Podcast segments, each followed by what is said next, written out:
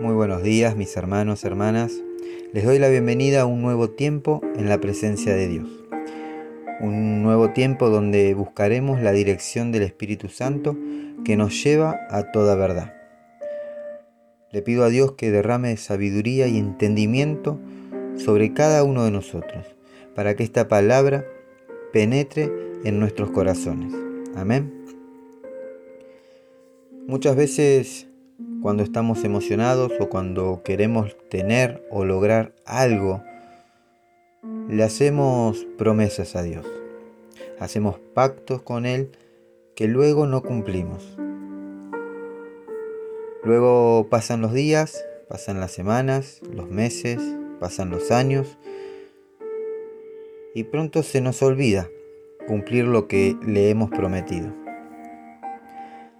Tal vez pensamos que esto eh, no nos traerá consecuencias sobre nosotros porque vemos que nada nos sucede.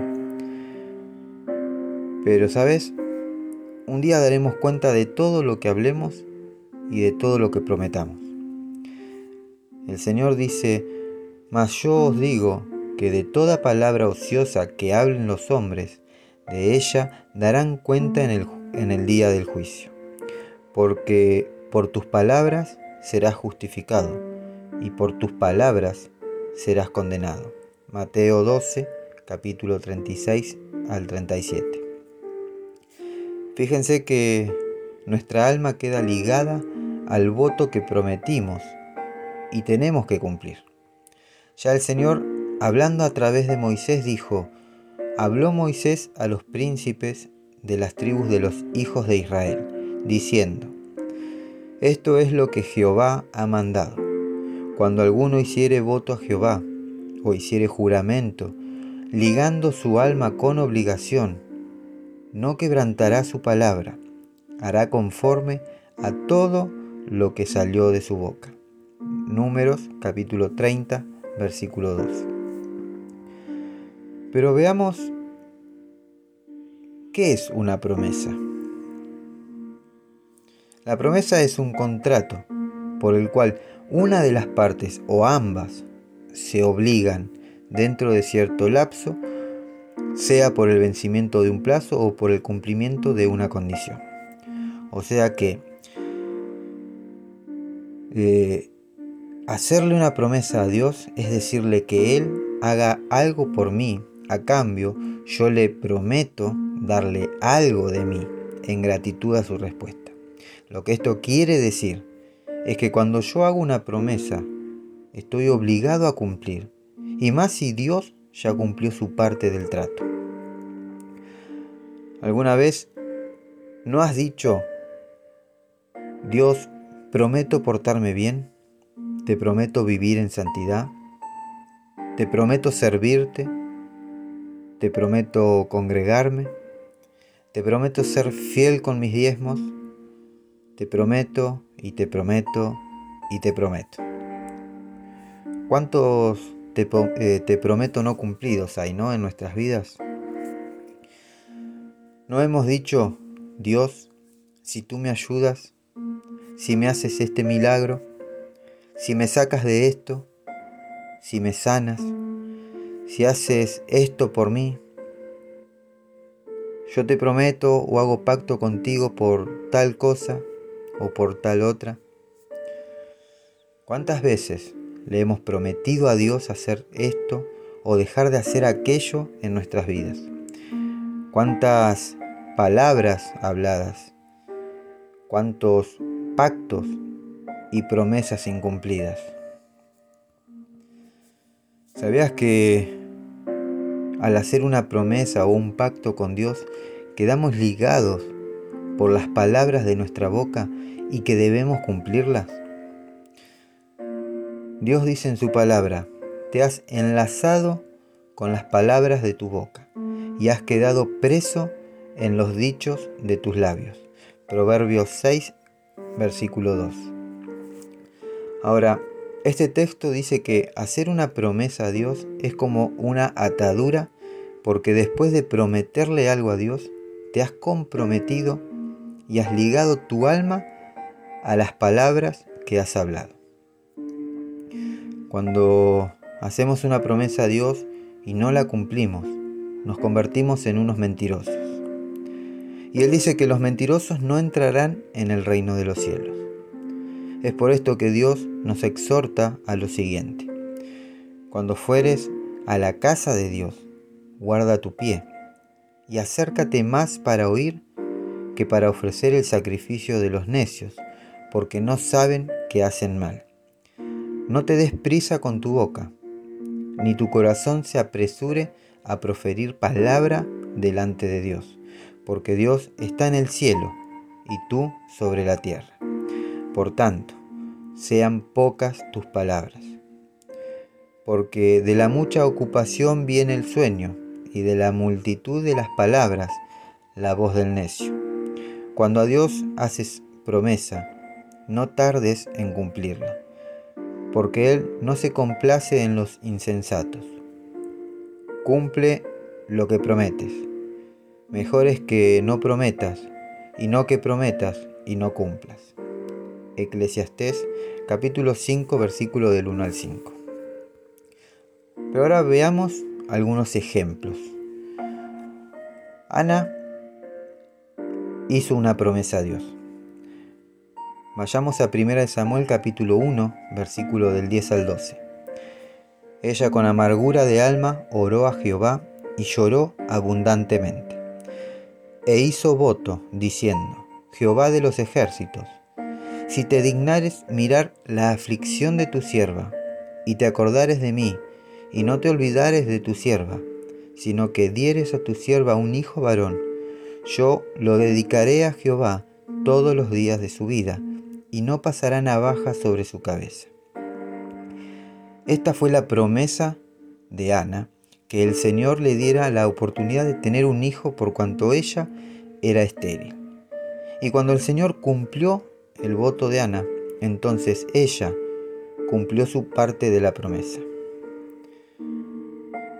Ana cumplió su promesa. Aconteció que al cumplirse el tiempo, después de haber concebido Ana, dio a luz un hijo y le puso por nombre Samuel, diciendo, por cuanto lo pedía Jehová. Después subió el varón Elcaná con toda su familia para ofrecer a Jehová el sacrificio acostumbrado y su voto. Pero Ana no subió sino dijo a su marido, yo no subiré hasta que el niño sea destetado, para que lo lleve y sea presentado delante de Jehová, y se quede allá para siempre. Primera de Samuel capítulo 1, versículo 20 al 22. Ahora bien, una promesa no es un problema, sino una buena oportunidad para que mis peticiones, tus peticiones, sean prontamente contestadas. Amén. Pero veamos otro ejemplo. Jacob también hizo promesa a Dios y cumplió. Génesis capítulo 28 versículos 20 y al 22 dice, E hizo Jacob voto diciendo, Si fuere Dios conmigo y me guardare en este viaje en que voy, y me diere pan para comer y vestido para vestir, y si volviere en paz a casa de mi padre, Jehová será mi Dios, y esta piedra que he puesto por señal será casa de Dios, y de todo lo que me dieres, el diezmo apartaré para ti. Amén. Mira, el Señor no se olvida de los votos o las promesas que le hacemos. A Dios no se le olvidó el pacto de Jacob. Veamos Génesis capítulo 31, versículo 13, dice la palabra de Dios. Yo soy el Dios de Betel, donde tú ungiste la piedra y donde me hiciste un voto. Levántate ahora y sal de esta tierra y vuélvete a la tierra de tu nacimiento. ¿Te das cuenta que Dios no olvida las promesas que le hacemos? Hoy, tristemente, lamentablemente, se ha perdido el respeto a Dios en cuanto a las promesas que le hacemos. En el Antiguo Testamento había mucho temor cuando a Dios se le hacía una promesa. Pero mira esto. Nuestra boca nos hace pecar. La palabra de Dios nos aconseja que no dejes que tu boca te haga pegar, ni digas delante del ángel que fue ignorancia. Porque harás que Dios, porque harás que Dios se enoje a causa de tu voz y que destruya la obra de tus manos. Donde abundan los sueños, también abundan las vanidades y las muchas palabras, mas tú teme a Dios. Eclesiastés capítulo 5 versículo del 6 al 7. ¿Qué hacer si hicimos un pacto o una promesa a Dios y no la hemos cumplido? Consideremos estas tres opciones. Opción 1. Cumplir tu promesa. Cumplir la promesa significa hacer la parte que te corresponde y con la que te has comprometido.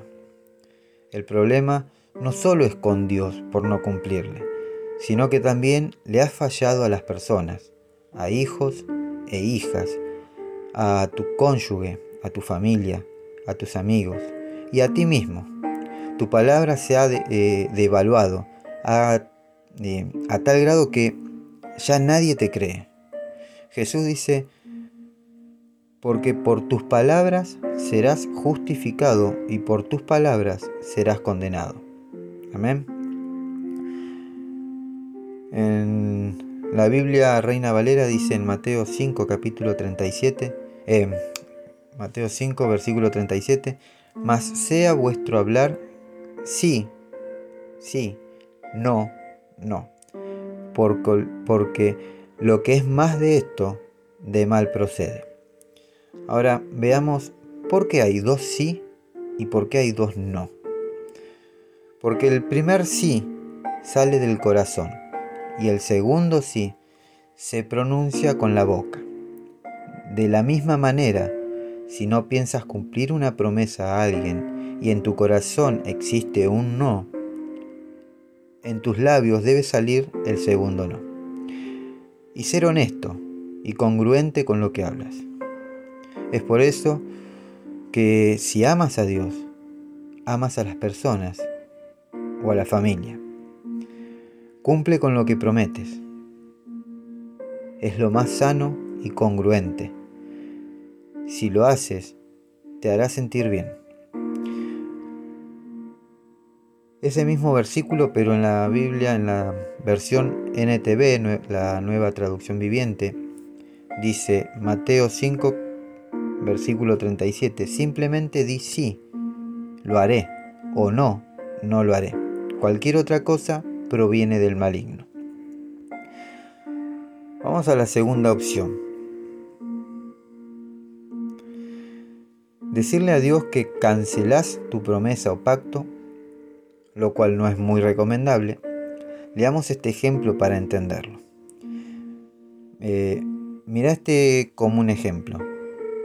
Imagínate que llegas a un acuerdo con una persona de que le comprarás una casa que vende y firman un contrato que es una promesa de compra-venta. Tú le das una suma considerable para afirmar la compra-venta y la persona te entrega la casa confiando en tu promesa. Pero días después decides cancelar la compra. ¿Qué crees que pasaría después? Obvio, tú regresas la casa y pides que te devuelvan la cantidad que ya diste por ella. ¿Sería lo justo o no? Ahora bien, ¿qué sería lo justo con Dios cuando tú le dices, tú le hiciste una promesa a cambio de un milagro y Él lo hizo? Te sanó, te solucionó, ese grave problema, te bendijo e hizo misericordia contigo, etc. Entonces, ¿qué sería lo justo? con Dios si tú decides no cumplir la promesa que le hiciste. ¿Estarías dispuesto a devolver a Dios el bien que hizo por ti y decirle, déjame como estaba y te devuelvo lo que me diste? Porque esto es lo justo, ¿o no? Él te devuelve tu promesa o pacto y tú le devuelves la bendición que hizo por ti. sería lo justo. Con qué facilidad a veces ignoramos las promesas que hicimos o intentamos simplemente cancelarlas con nuestra boca. Opción número 3. El camino de la gracia, el arrepentimiento y el perdón. Primero debemos entender que Dios es un Dios misericordioso. Tienes que apelar a su gracia y misericordia. Despojate de toda soberbia y altivez y reconoce que le has fallado. Reconoce que le hiciste una promesa y que no has podido cumplirla. La palabra de Dios dice en Éxodo capítulo 20 versículo 6, y hago misericordia de millares a los que me aman y guardan mis mandamientos. Amén. Por eso, arrepiéntete de corazón y ponte a cuentas con el Señor. La palabra de Dios dice, lavaos y limpiaos, quitad la iniquidad de vuestras obras de delante de mis ojos. Dejad de hacer lo malo, aprended a hacer lo bueno. Buscad el juicio, restituid el, al agraviado, haced justicia al huérfano, amparad a la viuda. Venid luego, dice Jehová, y estemos a cuenta. Si vuestros pecados fueren como la grana, como la nieve serán emblanquecidos. Si fueren rojos como el carmesí, vendrán a ser como blanca lana. Si quisiereis y oyereis, comeréis el bien de la tierra. Si no quisiereis y fuereis rebelde, seréis consumidos a espada, porque la boca de Jehová lo ha dicho. Isaías capítulo 1 versículo 16 al 20. Si has roto tu promesa con Dios de no pecar, de vivir en santidad, de servirle, de dejar de hacer lo malo y caíste, pero aún no te has arrepentido o no has querido hacerlo, aún es tiempo, aún estás a tiempo. En el libro de Juan capítulo 1 versículo 9 dice la palabra de Dios, si confesamos nuestros pecados, Él es fiel y justo para perdonar nuestros pecados y limpiarnos de toda maldad. Amén. Cuando el salmista David le falló a Dios y cometió pecado, él lo declaró. Él le rogó a Dios de esta manera. En el Salmo 51, versículo del 1 al 3, dice la palabra de Dios, Ten piedad de mí, oh Dios, conforme a tu misericordia Conforme a la multitud de tus piedades, borra mis rebeliones. Lávame más y más de mi maldad, y límpiame de mi pecado. Porque yo reconozco mis rebeliones, y mi pecado está siempre delante de mí. Contra ti, contra ti solo he pecado, y he hecho lo malo delante de tus ojos. La mayoría de las veces no sabemos reconocer nuestros errores y hablamos sin pensar. Y creo que ese es un pequeño problema. Pequeño y grande problema. Porque no siempre las palabras que salen de nuestra boca son las adecuadas. No siempre las palabras que salen de nuestra boca son del agrado de Dios. Y muchas veces prometemos cosas que luego no podemos cumplir o no queremos cumplir. Por eso la palabra de Dios dice que tu sí sea sí y que tu no sea no. Los cristianos no nos damos cuenta de todo lo que hay en juego en cada palabra que sale de nuestra boca. Cuando hagamos promesas al Señor debemos estar quietos, tranquilos. Debemos estar meditando en nuestro corazón lo que le vamos a decir y prometer. Porque como cristianos no nos movemos por emociones, sino por fe. No dejes que un momento de emoción te haga decir cosas que después no puedas cumplir y termines pecando contra Dios. Por eso, mi hermano, mi hermana, cuando hagas una promesa a Dios, primero piensa y no tardes en cumplirla. Señor, te damos gracias por este tiempo. Gracias por renovar tu misericordia en esta mañana y por la palabra del día de hoy. Te pedimos perdón, Señor, por las veces que hemos hecho promesas y no las hemos cumplido. Perdón porque muchas veces hablamos más rápido de lo que pensamos y eso nos lleva a equivocarnos y a fallarte a ti, Señor. Ahora, Padre, inclinamos nuestro rostro ante ti y te pedimos que sigas obrando en nuestras vidas. Padre, te lo pedimos en el nombre de Jesús. Amén y amén. Mis hermanos, hermanas, amigos y amigas, Dios los bendiga y los guarde. Procuren buscar del Señor en todo tiempo y busquen ser llenos de su Espíritu Santo. Nos estaremos encontrando en el podcast del día de mañana, si así Dios lo quiere y lo permite. No se olviden de compartir y bendecir eh, la vida de su prójimo, la vida de sus familiares, la vida de sus hijos.